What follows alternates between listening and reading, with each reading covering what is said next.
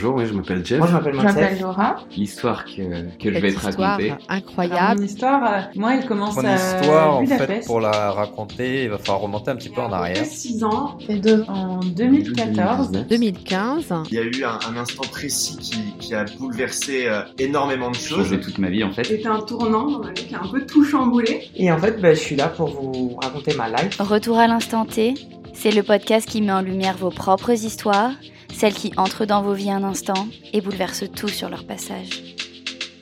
Bonjour à tous et bienvenue dans le 18e épisode du podcast Retour à l'instant T. Le podcast qui met en lumière vos propres histoires, celles qui entrent dans vos vies un instant et bouleversent tout sur leur passage. Aujourd'hui, nous allons découvrir l'histoire de Flora. Flora a 17 ans lorsqu'elle part en vacances avec une amie et ses parents dans le sud de la France. Alors qu'un matin, le réveil ne sonne pas, le temps est pluvieux et tous les poussent à ne pas sortir, il décide tout de même de profiter de la journée et de prendre la route pour effectuer quelques visites. Ce jour-là, sa va prendre un autre tournant qui la changera à jamais. Partons ensemble à la découverte de l'histoire de Flora. Retour à l'instant T. Bonjour Flora, bienvenue sur le podcast Retour à l'instant T. Je suis ravie de te recevoir aujourd'hui. Salut Lucie. Alors, tu vas nous raconter un épisode très marquant dans ta vie qui a bouleversé beaucoup de choses. Est-ce que tu peux nous expliquer qui tu étais avant que cet instant T se produise Qui tu étais dans ta vie Quelles étaient tes aspirations? Voilà, quelle euh, jeune fille étais-tu à, à ce moment? Alors avant cet événement-là, euh, j'étais une jeune fille de 17 ans déjà, qui était au lycée euh, avec euh, ses amis. euh. je faisais une école euh, d'art, donc je passais mon bac euh, d'art et design. J'habitais chez mes parents, enfin la vie euh, d'une adolescente très banale, classique. Alors le 24 juillet 2017, j'étais avec ma meilleure amie et ses parents dans le sud de la France.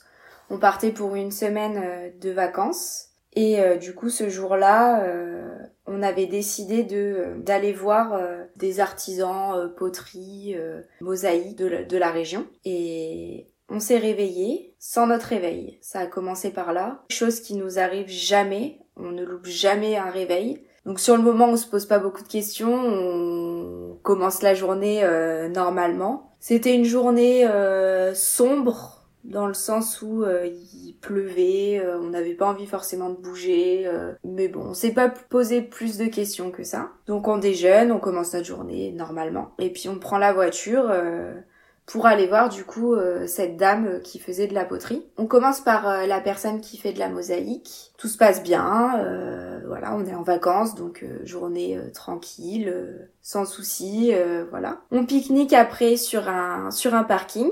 Et puis on reprend la route en direction du coup euh, de cette dame qui faisait de la poterie. Et puis sur la route, euh, une voiture euh, nous fonce dedans. J'ai aucun souvenir de ce qui s'est passé sur le sur le moment, mais je me réveille. J'étais sortie de la voiture sur l'herbe, l'herbe humide parce que le matin il avait plu, et je, je me sentais pousser des râles. Donc, pousser des râles, c'est vraiment quand, quand t'as du mal à respirer et que du coup euh, c'est le, le fond de ton oxygène en fait qui, qui te fait euh, bah, respirer mais c'est compliqué. Et après euh, tout s'est enchaîné euh, très rapidement, euh, j'avais des tonnes de personnes autour de moi qui me posaient des questions, savoir comment je m'appelais, quel âge j'avais, pourquoi j'étais là. c'est un enchaînement où ça s'est passé super rapidement et après plus aucun souvenir. Euh, ils m'ont plongé dans le coma, ou je suis tombée dans le coma, ou voilà, mais plus aucun souvenir. J'ai été héliportée et ils m'ont emmenée euh, à l'hôpital de, de Bordeaux, au service de réanimation. Donc entre temps, donc euh, Laurie, euh, ma meilleure amie qui était euh, avec moi, a été euh, emportée aussi euh, dans un dans un hôpital. Ses parents également. On a tous été blessés. Et puis euh, la voiture d'en face aussi, euh, il y a eu des complications euh, pour les personnes dans cette voiture-là. Et puis je me suis réveillée dix jours après. J'ai fait dix jours de coma. Mes parents étaient, étaient arrivés sur place. on était tous tous là. Il y avait ma famille, il y avait mes amis. et puis moi, je je comprenais pas ce qui se passait parce que j'avais aucun souvenir. Je, je savais plus que j'avais eu un accident, je comprenais rien à ce qui se passait. J'étais euh, clairement euh, bourrée de morphine en fait et j'avais plus du tout ma tête pour penser. Donc euh, dans cet accident là, j'ai eu euh, une hémorragie interne euh, en premier. Ça a engagé mon pronostic euh, vital. Cette hémorragie-là, elle était à la base sur le foie. Et en fait, elle s'est propagée dans tout le ventre. Donc j'ai perdu trois quarts de mon foie, la queue de mon pancréas, ma rate et un rein. Après, j'ai eu donc des problèmes respiratoires. J'ai de l'eau qui s'est mise dans mes poumons. Donc j'ai eu une, une, on va dire une infection aux poumons où en fait mes poumons se sont remplis d'eau et du coup ça a empêché euh, l'oxygène de pouvoir euh, circuler euh, correctement. Donc ils ont dû me drainer, donc me drainer donc pour enlever l'eau de mes poumons. J'ai eu mon, mon rein aussi qui a été qui a été drainé bah, pendant un mois avant de avant qu'ils me l'enlèvent parce qu'ils espéraient pouvoir le sauver. Et puis le plus gros de tout ça c'est bah, ma paraplégie où en fait euh, pendant euh, dix jours euh, ils ont pas pu m'opérer du dos à cause du fait que mon ventre a été dans un état pas possible à cause de l'hémorragie. Et du coup après ils ont pu après ces dix jours là où ils avaient où ils m'avaient stabilisé sur le pronostic vital ils ont pu m'opérer au niveau du dos. Donc ils m'ont mis des arthrodèses. Les arthrodèses c'est des tiges en titane euh, qui vient euh, soutenir la colonne vertébrale et euh, malgré ça reste la paraplégie donc paraplégie paralysie des membres inférieurs et des abdos aussi. Donc la paraplégie ça engendre beaucoup beaucoup beaucoup de choses dont le fauteuil roulant, dont des aides à domicile, dont beaucoup beaucoup de choses. Donc ça a été le plus gros euh, de l'accident et c'est ce qui reste aujourd'hui parce que je suis toujours euh, en fauteuil roulant. Donc euh, ça a été compliqué. Ensuite, deux mois après, j'ai été rapatriée à, à Lyon, donc là où on habite. Et puis j'ai été hospitalisée encore un mois. Puis ensuite, euh, je suis rentrée en centre de rééducation. Le centre de rééducation ou la prison, je dirais, parce que euh, t'es enfermé euh, dans ta chambre 24-24. Tu peux pas sortir et à 17 ans, tu peux pas voir tes amis. Et puis, tu peux pas manger avec tes parents. Et puis, bah, t'as pas une vie banale comme une ado de 17 ans, quoi. Donc, c'est très, très, très compliqué, en fait. Et je pense que c'est ce qui a été presque le plus dur en dehors de toutes les douleurs que j'ai eues, toute la détresse mentale, euh, tout ça, c'était vraiment de me dire euh, j'ai 17 ans, je suis enfermée entre quatre murs et puis euh, il se passe quoi du coup? Et puis après enfin comment je vais faire en fait pour vivre ma vie euh, comme quelqu'un de, de, normal quoi. Et les gens pouvaient venir te voir? Oui, j'avais le droit à des visites, donc il y avait des horaires de visite. Enfin, c'était très protocolaire en fait. T'as pas le droit à ton téléphone après 20 heures. Donc quand t'as 17 ans, t'as qu'une envie, c'est de parler à tes copines euh, euh, sur les réseaux, quoi, et puis d'échanger un peu, parce que c'est le seul truc qui te ramène à ta vraie vie. Mais il y a eu des bons moments dans toute cette année-là de, de centre de rééducation, parce que j'ai rencontré de très très belles personnes les aides-soignantes et les aides-soignants. Euh, on était dans un service, en fait, euh, j'avais 17 ans, donc j'étais avec euh, des enfants, j'étais en, en, pédiatrique. Ils pouvaient pas me mettre en adulte alors que j'étais sur mon année des 18 ans, mais c'est le protocole. Donc je me suis retrouvée avec des enfants de 7 ans, des bébés de 6 mois, enfin du coup c'était compliqué aussi pour s'intégrer et puis discuter avec euh, avec des personnes quoi parce que quand t'as 17 ans t'as pas envie de parler à des enfants de 7 ans c'est un peu compliqué et puis du coup bah je me suis liée d'amitié je vais dire ça comme ça avec les aides-soignants parce que euh, c'est les seules personnes avec qui j'avais vraiment envie de parler. Donc on a vraiment créé des liens euh, très très forts. Je suis encore en contact avec eux aujourd'hui et, et c'est des personnes qui sont très importantes pour moi. Elles m'ont fait mes douches, elles m'ont donné à manger, elles m'ont fait mes pansements, elles m'ont fait une prise de sang. Pendant un an, elles ont remplacé euh, mes parents et mon cercle familial, donc euh, c'est des relations très très particulières. Et tu te souviens ce moment où on t'a annoncé du coup que tu allais perdre l'usage de tes deux jambes? Alors je pense qu'il y a eu plusieurs fois où on me l'a annoncé, mais euh, les fois où on me l'a annoncé au départ, je pense que j'en ai aucun souvenir parce que j'étais tellement bourrée de morphine, je percutais vraiment pas mais euh, je me souviens euh, d'une phrase très bienveillante, et c'est ironique, euh, du médecin rééducateur que j'avais en centre de rééducation, En fait, euh, le truc tout bête, mais quand on est paraplégique, on est souvent constipé du fait de pas marcher, euh, de pas se bouger euh, comme euh, des personnes qui peuvent marcher. Et du coup, il y, a, y a des traitements à prendre pour la constipation. Et quand tu prends 50 médicaments par jour, t'en as un peu marre, quoi. Donc, j'avais, j'avais pas envie de prendre ces médicaments, clairement. Et le médecin s'est déplacé dans ma chambre en me disant Flora, t'es paraplégique et tu resteras sûrement paraplégique toute ta vie, donc des médicaments t'en prendras toute ta vie. Et cette phrase-là, elle résonne encore. Mais elle résonne en mode euh, il faut que je me bouge pour lui prouver le contraire en fait. Et que ce soit euh, le fait que euh, je ne resterai pas dans un fauteuil roulant et le fait que je ne prendrai pas de traitement quoi. Donc non, cette phrase elle m'a longtemps perturbée et je pense que c'est l'un des ouais, l'un des premiers souvenirs que j'ai où je me suis dit ah ouais, en fait c'est pas passager quoi. C'est vraiment ouais, pour un moment quoi en tout cas si c'est pas pour toute ta vie, c'est pour un long moment, quoi.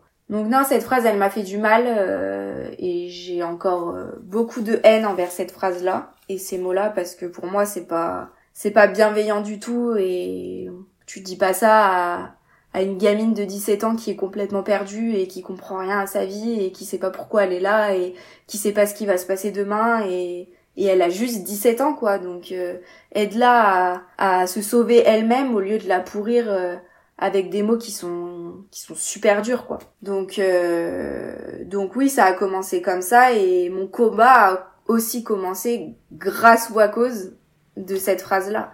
Parce qu'à partir de ce moment-là, je me suis dit, euh, je vais me battre euh, pour remarcher et je vais me battre pour essayer euh, de récupérer tout ce que je peux récupérer. Et on te dit que que tu as deux ans pour récupérer la plupart de tes muscles parce qu'après ton corps s'éteint entre guillemets euh, et que après tu peux plus euh, récupérer euh, parce que c'est trop tard quoi. Donc en centre de rééducation, j'ai tenté de me battre pour récupérer mes muscles, j'ai tenté, j'ai essayé, j'ai tout fait. Et puis en janvier, donc six mois après mon accident, j'ai eu mon premier mouvement de jambes donc euh, j'ai réussi à, à récupérer euh, petit à petit à partir de janvier, donc euh, six mois après mon accident, petit à petit des muscles. Il s'est passé des choses dans mon corps, sur plusieurs plans, que ce soit sur la circulation sanguine, sur les muscles, sur les abdos, sur la constipation, enfin sur plein de plein de sujets. Et, euh, et encore aujourd'hui, donc euh, ça va faire 5 ans en juillet, euh, je récupère encore et j'ai encore l'espoir de pouvoir remarcher un jour. Et la science fait beaucoup de choses en ce moment pour essayer de faire remarcher les paraplégiques et les tétraplégiques. Donc j'y crois et peu importe ce qu'on me dira j'y croirai toujours et l'espoir fait vivre comme on dit donc euh, donc j'y crois. Et qu'est-ce que ça a généré euh, chez toi en changement de d'état d'esprit, euh, de personnalité? Qui tu étais après cet accident? Je pense que je me suis rendu compte avec mon accident qu'en fait avant j'étais une ado complètement perdue quoi. Je savais pas qui j'étais, j'avais pas confiance en moi je savais pas ce que je voulais. Je pense comme tous les ados, on passe tous par là, on, en se remettant euh, beaucoup en question sur euh, bon ok euh, j'ai 17 ans bon maintenant je vais faire quoi de ma vie qui je suis vraiment de quoi j'ai envie de quoi j'ai besoin. Mais en fait comme je dis toujours l'accident c'est la pire chose qui me soit arrivée dans ma vie. Mais d'un côté je vais pas dire c'est la plus belle parce que c'est pas vrai mais ça a été tellement une aventure folle en fait et tellement en fait j'ai beaucoup de reconnaissance envers la vie envers moi-même envers les personnes qui m'ont aidé parce que euh, parce que fallait que ça m'arrive. Je, je, crois beaucoup au destin et je me dis fallait que ça m'arrive pour comprendre des choses, pour être qui je suis aujourd'hui et pour euh, faire avancer aussi euh, les choses. Avant cet accident, donc t'étais une lycéenne. Après cet accident, t'es retournée au lycée, t'as passé ton bac. Qu'est-ce qui s'est passé? Alors ça a été très très compliqué parce que euh, les locaux euh, de mon lycée sont pas sont pas accessibles pour les fauteuils roulants. Donc euh, encore un autre combat. Je me suis donc battue pour pouvoir passer mon bac. J'ai réussi à l'avoir en deux ans au lieu d'une année, mais je l'ai eu. Donc j'ai passé mon bac en 2020 en plein Covid. Et, et à la suite de ça, j'ai fait une une formation en coaching de vie parce que j'étais en art à la base. Justement, à la suite euh, de cet événement-là, euh, je me suis dit que l'art c'était super, c'est génial. euh, franchement, on apprend beaucoup de choses, on comprend beaucoup de choses. Mais pour moi, c'est quelque chose qui était beaucoup trop superficiel dans le sens où il y a des choses à faire avant. Et là, vu ce qui m'est arrivé, j'ai d'autres priorités et je sais que j'ai d'autres choses à faire que de me consacrer à euh, du design, euh, de la mode, euh, de l'art, peu importe dans quelle voie je, serais allée. Mais là aujourd'hui, j'ai du concret en face de moi. J'ai le handicap, j'ai le traumatisme, j'ai le deuil, j'ai tout ça. Et en fait, c'est tellement un, un univers où il y a, trop de tabous en fait. Le handicap, c'est vu euh, bah comme quelque chose qui fait peur un peu. Enfin, les gens, ils ont peur du handicap. euh, et je sais pas pourquoi ça fait peur en fait. Euh, J'ai même pas la réponse et sûrement d'autres personnes seraient capables de la donner. Mais aujourd'hui, il faut changer ça clairement et et je suis là aussi pour ça. J'ai j'ai envie de dire que euh, le handicap, c'est rien quoi. Enfin, je suis comme toi, Lucie, aujourd'hui. Enfin, c'est juste que je suis je suis dans un fauteuil roulant, mais ça fait pas de moi euh, quelqu'un qui, qui est différente ou ouais qui doit effrayer les autres ou je sais pas. Tu ressens ça autour de toi? Dans la rue ou des inconnus ou même tes amis, je sais pas? Forcément, quand t'es en fauteuil roulant dans la rue, on te regarde parce que t'es différente. Mais euh, en tout cas, euh, et ça c'est le principal pour moi, c'est que ma famille et mes amis ne m'ont jamais vue comme quelqu'un de différente en fait. Il y a la Flora d'avant et il y a la Flora de maintenant et ils le savent très bien et j'ai tellement évolué que oui, mais euh, la Flora de maintenant, ils la considèrent pas comme euh, la Flora qui est malade, la Flora qui est handicapée, la Flora euh, euh, qu'on doit euh, Oui, te renvoie pas constamment à ton handicap. ah non, pas du tout, pas du tout. Et franchement, je le supporterais pas. Donc non, il y a pas de, il a pas de différence en fait. Et du coup, coach, à quel moment est née cette envie d'aider les autres? Le coaching, ça a commencé, je pense, mes toutes premières réflexions ont commencé euh, en centre de rééducation. Comme je te le disais tout à l'heure, euh, à 20h, t'as plus ton téléphone. Donc, euh, bah, tu, tu penses, quoi. T'es là, t'es dans ton lit, tu réfléchis, tu te poses des millions de questions. Et je pense que vraiment, ça a commencé là, où je me suis dit, qu'est-ce que je vais faire de ma vie? Et en fait, j'ai vraiment eu envie d'aider les autres, en fait. Parce que je me suis pas sentie accompagnée comme il fallait moi dans euh, ma rééducation à l'hôpital euh, ou même enfin sur le plan mental sur beaucoup de choses. Et du coup je me suis dit il faut absolument qu'il existe un moyen d'accompagner les gens avec l'expérience derrière. Parce que euh, c'est facile pour une psy de dire euh, je comprends ce qui t'arrive. Parce que moi ce discours là j'en ai eu euh, des centaines. Mais qu'est-ce qu'elle comprend? Qu'est-ce qu'elle comprend? Comment tu peux comprendre? En fait, c'est des phrases euh, à l'époque moi qui me qui me mettaient en colère où je me disais mais en fait, elle peut pas comprendre, c'est pas possible. Comment tu veux comprendre ce qui m'est arrivé alors que tu l'as pas vécu? C'est pas possible. Comment tu comprends ce que ça fait d'être dans un fauteuil roulant? Et les personnes qui peuvent comprendre, c'est les personnes qui l'ont vécu. D'où mon idée en fait de créer un projet professionnel autour d'accompagner les personnes qui ont subi un traumatisme, qui sont en situation de handicap ou qui sont dans la maladie, parce qu'aujourd'hui, on peut se comprendre entre nous parce qu'on a une histoire similaire et qu'on a vécu le traumatisme et qu'on a vécu le fait, le fait de, faire le deuil d'une partie de son corps, d'une partie de sa vie, de plusieurs choses qu'on pourra pas vivre. C'est venu là en fait, enfin c'était tout un questionnement, là je te le dis beaucoup plus clairement parce qu'aujourd'hui je le vis, mais ça a été tout un questionnement autour de, de ce sujet-là où moi je suis vraiment allée euh, rencontrer des personnes qui avaient vécu euh, un accident, euh, la paraplégie ou la tétraplégie, un traumatisme, peu importe, mais je me suis vraiment ouverte à ces personnes-là pour me dire, ok, bon bah je vais pouvoir conduire, je vais pouvoir avoir un appart, je vais pouvoir vivre ma vie. C'était toutes des questions là, mais qui sont peut-être banales euh, quand je te les pose, mais en fait euh, pour moi euh, c'était des vraies questions en fait.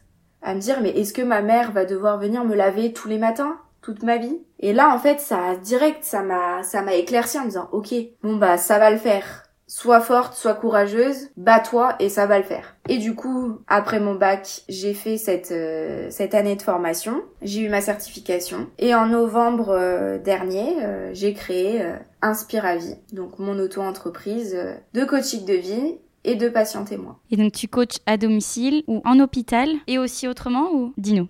Je coach, euh, je coach en visio parce que pour l'instant j'ai pas de, j'ai pas de local. Et mon objectif c'est de pouvoir aller démarcher euh, les centres de rééducation et les hôpitaux pour pouvoir aller directement au contact patient. Parce que c'est là où t'en en avais eu le plus besoin. Personnellement, oui. Cet accident, aujourd'hui, t'as complètement transformé en tant que personne et euh, t'as donné un élan et euh, une force de vie pour aider les autres, vivre ta vie pleinement et en la rendant forte de sens. Et finalement, pour toi, elle, elle fait, ça fait partie de toi. C'est une bonne question. Bien sûr que ça fait partie de moi dans le sens où euh, le handicap, je le vis tous les jours et que euh, c'est ma vie quotidienne. Donc euh, oui, je pense que ça fait partie de moi et, et aujourd'hui j'en suis fière.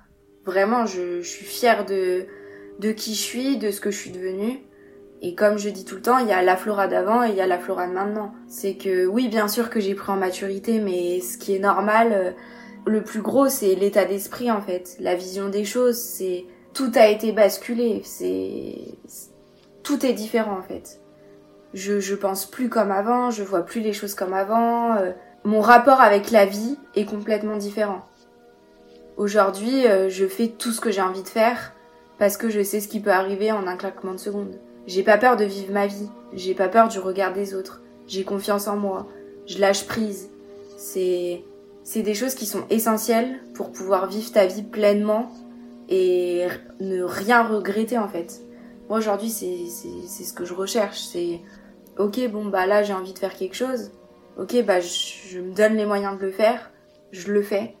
Parce que sinon euh, j'aurais eu euh, le remords de pas l'avoir fait quoi. Et du coup tu dirais que hum, cet accident ça t'a donné une claque qui t'a réveillé et qui t'a poussé à vivre encore plus? J'ai pas le ressenti d'avoir pris une claque. C'est c'est pas le, le terme, c'est pas le mot. J'ai vraiment euh, le ressenti d'être enfin à ma place. Et oui, il y a eu des choses qui ont été hyper dures, ça a été hyper compliqué. Euh, j'ai énormément souffert, que ce soit mentalement ou physiquement, mais euh, ça en vaut la peine en fait, vraiment. Ça en vaut la peine parce qu'aujourd'hui, euh, je, je, me sens à ma place. Mais c'est pas, je me suis pris une claque et qui m'a remis en place ou c'est c'est pas du tout ce que je ressens c'est ok c'est arrivé j'ai accepté ce qui est arrivé. J'ai subi et la roue elle a tourné et et aujourd'hui j'ai travaillé sur moi. Euh, j'ai rebondi euh, j'ai réussi euh, et et voilà quoi. Je me suis battue pour. Est-ce que il y a une dimension spirituelle aussi qui s'est développée en toi? Oui, complètement. Pour moi c'est le destin. C'est clairement le destin. Comme je racontais au, au départ l'histoire du réveil, l'histoire du temps. En fait, c'est plein de coïncidences, mais en y réfléchissant, est-ce que c'est vraiment des coïncidences? On a chacun notre avis là-dessus. Mais pour moi, le destin existe et l'accident, c'est le destin et ça devait m'arriver quoi qu'il arrive. Donc euh, ça, ça, pour moi, ça, devait arriver. Le truc qui est complètement dingue, c'est que euh, au lycée, quand j'étais en première, donc euh, l'année avant avant mon accident, j'avais un prof de maths. Et en fait, entre les cours, il nous lisait sur les mains. Donc euh, notre avenir ou quelque chose avec les lignes de, des mains, il arrivait à, à, à nous lire euh, des choses. Mais c'était sérieux? Est-ce que c'est sérieux? J'en sais rien. Est-ce qu'on y croit? J'en sais rien. Ça, euh, ça appartient à chacun. Oui. Lui, en tout cas, prétendait que c'était véridique. Ah oui, ah oui, oui. Et moi, j'y suis jamais allée j'étais pas attirée par ça et je n'y croyais mais pas du tout. Mais fallait pas me parler de ça à l'époque. Hein. C'était, ça me faisait peur quoi. C'était le truc où je me dis mais c'est quoi ces malades là?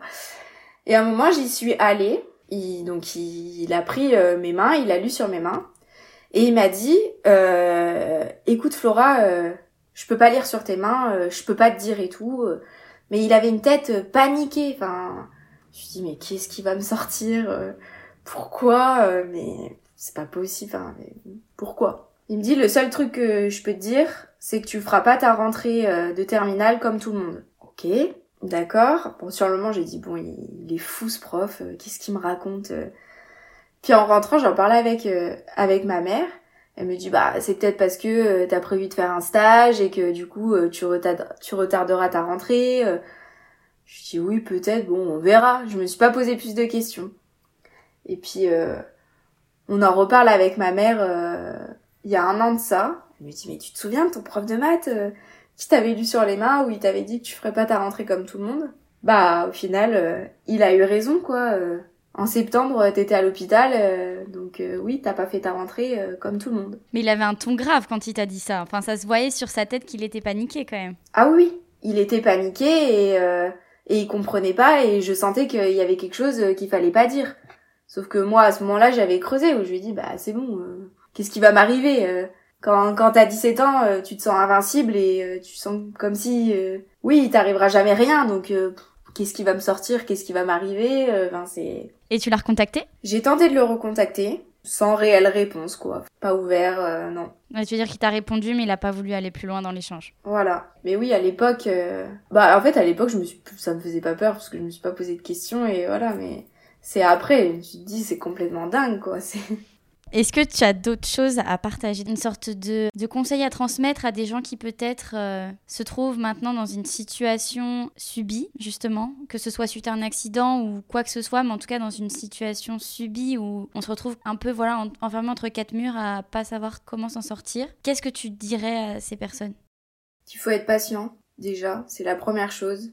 Euh, qu'il faut profiter de ce temps pour euh, se remettre en question, réfléchir sur soi et créer de la force. Créer de la force, créer du courage et être prêt à se battre. Parce que quand ça démarre, quand ça commence, peu importe ce qui se passe derrière, de la rééducation, du soin, de peu importe, mais il faut le faire à fond. Il faut le faire à fond et il faut se battre. Et quand t'as un objectif, peu importe, il faut aller au bout. Et quand tu veux, tu peux. Tu te donnes les moyens d'y arriver, tu y arriveras. C'est vraiment euh, la chose que que j'ai le plus appris en me disant tout est possible du moment où tu te tu te donnes les moyens d'y arriver et que tu fais en sorte que ça arrive. Que ce soit sur le mental, à penser positivement, à prendre soin de soi, ou alors que ce soit sur le physique en se levant euh, tous les matins, en ayant euh, l'objectif en tête et en donnant les moyens d'y arriver euh, par des actions, par peu importe. Mais il faut se battre dans la vie, il faut se battre. Oui, il faut se battre. C'est des fois c'est compliqué, des fois c'est pénible, des fois euh, c'est triste même. euh, mais euh, quand tu veux quelque chose, tu te bats et tu y arriveras vraiment.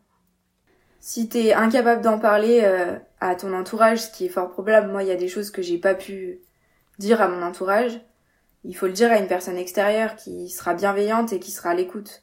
Et le coaching de vie, c'est aussi ouvert à ça, euh, parce qu'il y a plein de techniques euh, sur euh, sur lesquelles on, on travaille su- sur soi en fait, avec des exercices, enfin beaucoup beaucoup de choses pour euh, s'ouvrir et pour aller de l'avant et pour trouver un objectif et et pour aussi arrêter d'être dans le, le noir quoi. C'est dans ce côté sombre ce côté négatif euh, voilà c'est aussi important pour avancer. Parce que quand t'es dans le négatif tu peux pas avancer comme il faut et et il y a beaucoup de gens aussi qui sont comme ça et le coaching ça aide aussi à, à modifier cette vision là en la transformant en quelque chose de positif Eh bien écoute, merci beaucoup Flora pour le partage de ton témoignage, de cette expérience. C'était un, un témoignage très authentique et finalement tu en découles un message très positif. Donc merci beaucoup pour ça. bah merci à toi de de m'avoir euh, entendu et écouté J'espère que ton message euh, rentrera dans l'oreille des bonnes personnes et que ça pourra aider euh, bah des personnes qui se sentent justement coincées dans une situation et qui verront un peu de lumière dans ce- cet épisode.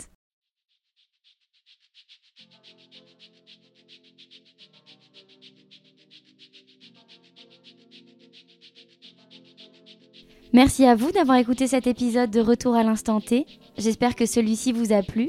Merci à Flora pour le partage de son histoire. Si vous souhaitez participer pour mettre en valeur votre histoire surprenante, je vous invite à me contacter par mail dans le détail du podcast. De plus, toutes les informations sont disponibles sur Instagram au nom de Instanté Podcast. Si vous souhaitez soutenir ce projet et que le podcast perdure dans le temps, une cagnotte sur la plateforme Tipeee est ouverte pour recevoir vos dons. À bientôt pour le prochain épisode.